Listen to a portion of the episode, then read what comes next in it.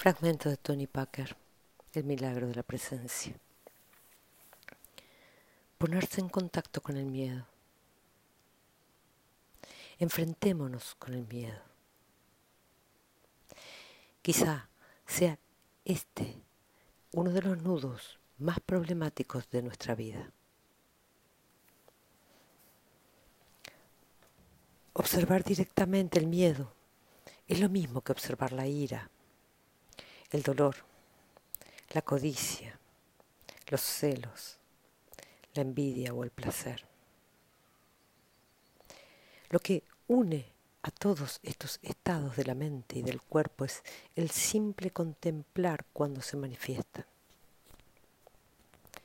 El completo darse cuenta sin retener nada. Estar con ellos sin una prisna de separación. Aun cuando el lenguaje designa estados diferentes y un yo que tiene, entre comillas, esos estados y que puede estar con ellos. Estar junto a algo significa simplemente que no hay separación. Todo el asunto tiene lugar sin agregados ni sobras. El miedo produciéndose en estado de darse cuenta, sin necesidad de una historia que lo destaque. Hay mucho miedo en nuestra vida, tanto consciente como inconsciente. Surge una y otra vez inundando todo el organismo, particularmente durante los retiros, cuando la resistencia maina. Algunas personas dicen, todo el tiempo tengo miedo. Y esto implica que debería haber un estado de la mente y del cuerpo libre de miedo.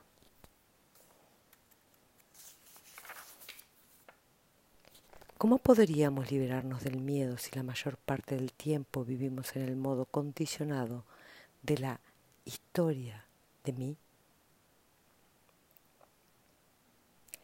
La inexactitud del lenguaje y el haber crecido en un mundo de yoes, donde cada uno se piensa y se experimenta a sí mismo como una entidad separada, nos ha condicionado profundamente a creer en este yo separado. La separación implica inevitablemente miedo y dolor. Esto se ha grabado en nosotros durante siglos, mediante traumas recordados o reprimidos, a través de las tradiciones y de la educación. Aprendimos a temer a Dios, al castigo, a la falta de amor, a las pérdidas, a la enfermedad y a la muerte. Tememos lo que nos hacemos mutuamente y lo que podríamos hacernos mutuamente en el futuro. Vivimos profundamente atemorizados de morir en las grandes guerras y en las pequeñas guerras cotidianas temerosos del dolor que los seres humanos han soportado desde tiempo inmemorial y temerosos de su eterna repetición. Luego están los miedos de hacer algo equivocado, de hacer algo malo, de que algo ande mal en este organismo increíblemente delicado que llamamos nuestro. No es nuestro, simplemente está vivo. Se despliega en este mundo y vive y muere con él. Es tan indescriptiblemente delicado y frágil. Precisamente en este momento, un querido amigo mío está siendo operado de un tumor cerebral. Una operación de 12 horas en la que participa un equipo de cirujanos se desarrolla en este momento. junto con cientos y miles de otras operaciones quirúrgicas. Mi amigo, un joven lleno de energía, creatividad y amor, está sometido al gran riesgo de perder la vida. Qué efímeros somos, más allá de la edad que tengamos. Si no pensamos en ello, tal vez no sintamos miedo en este momento.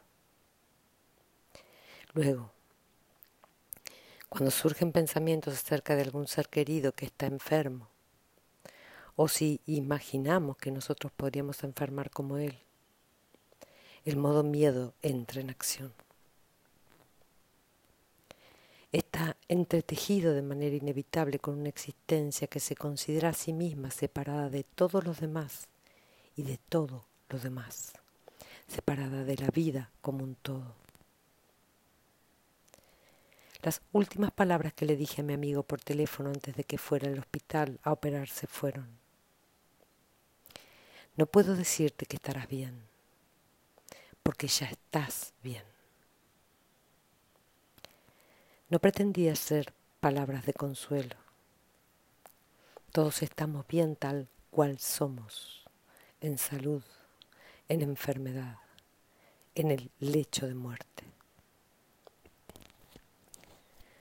El cerebro está programado para pensarnos como viviendo una existencia separada, teniendo que luchar por vivir, para vivir, para mantenernos, para protegernos. A veces sentimos la exuberancia de tener éxito, pero por debajo ronda el temor, listo para ponerse en acción en cualquier momento. Por mejor defendidos que estemos, por más fuerte que sea nuestro capullo defensivo, sigue siendo una envoltura creada por el pensamiento donde el temor anida. El temor cesa en el momento en que el capullo se abre. Simplemente no hay nadie ahí. Y no hay capullo. La separación es como un mal sueño. Al despertar no hay necesidad de luchar por o contra otros, por el bien común o contra un enemigo común. Todo tiene lugar a su propio misterioso ritmo. No tenemos que hacer nada para que el teatro de sombras ocurra. Ocurre por sí mismo. Sin capullo no hay temor. El miedo no existe en el instante de libertad de la red condicionada del yo. Soñar acerca de mí contra el mundo solo sucede dentro del capullo. El capullo es el mundo de sueños y el miedo es parte de él. De modo que, ¿cómo encararlo? Porque es esto lo que queremos aprender, ¿cierto? Cómo encarar el miedo. El miedo surge y se, se apodera del cuerpo-mente. Un pensamiento o un recuerdo sin palabras lo ha despertado y está aquí. Se percibe como muy desagradable. ¿Lo han sentido alguna vez completamente? Sin palabras sin detenerlo.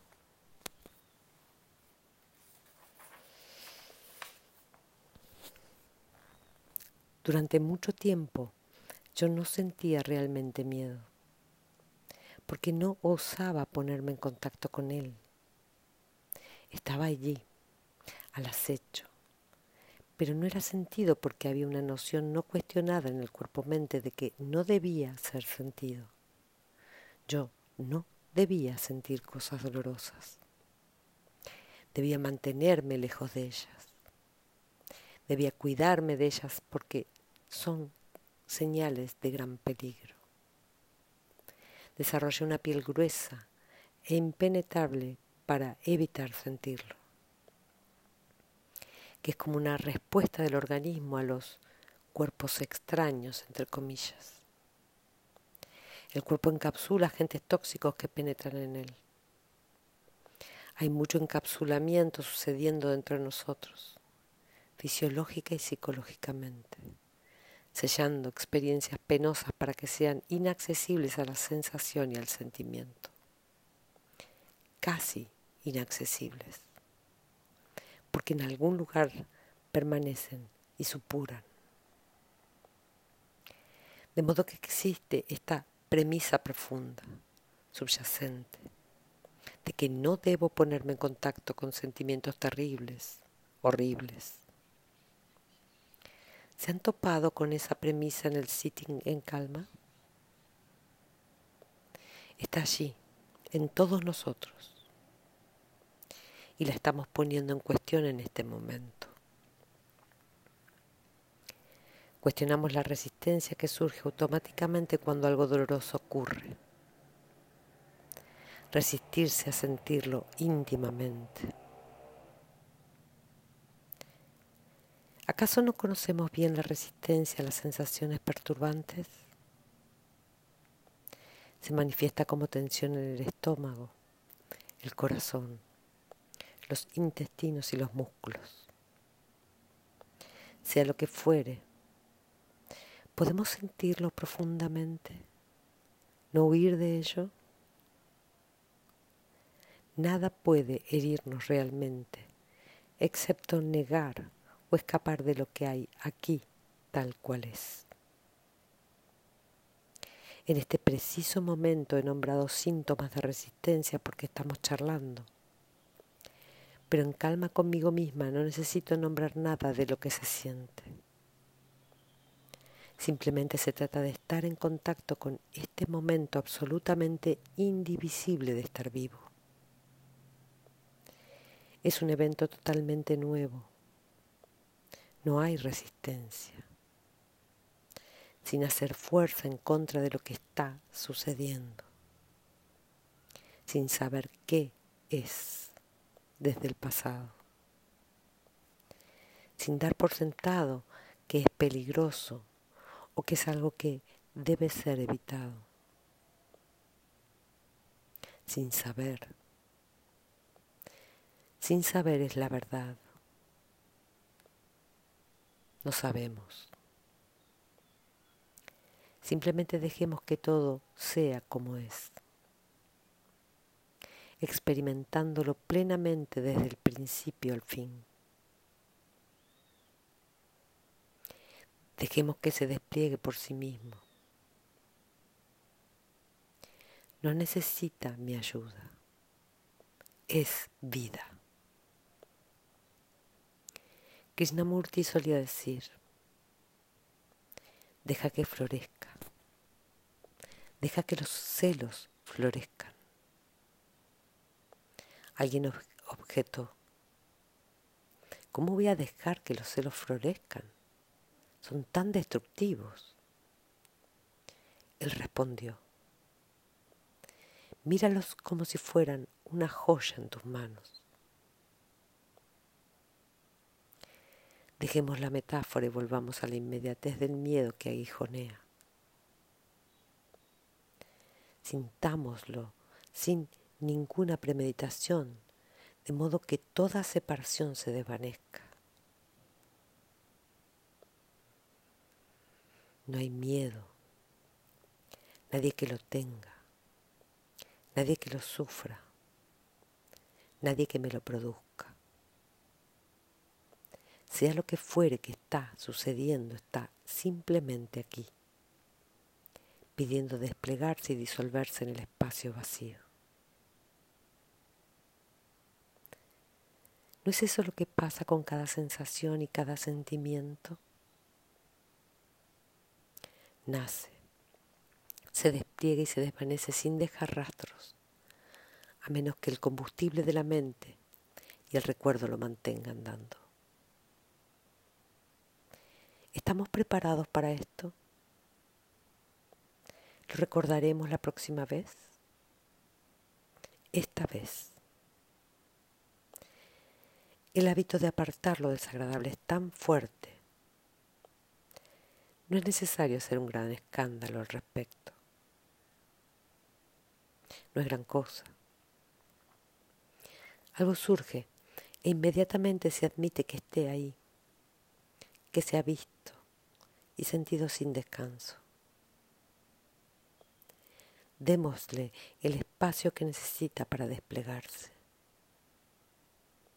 Dejemos que diga lo que tiene que decir. También están aquí el zumbido de un avión y el sonido de la brisa. Los pájaros cantan, la respiración fluye, quizás con tropiezos.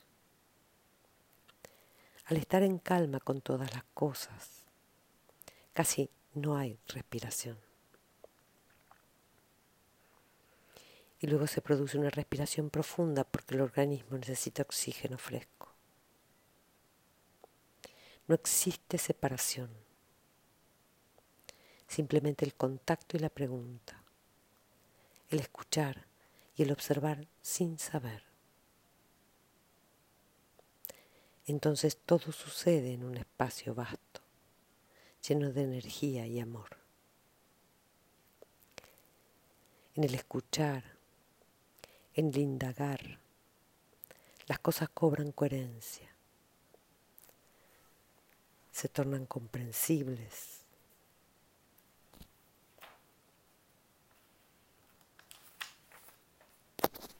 livianas demasiado maravilloso como para ponerlo en palabras.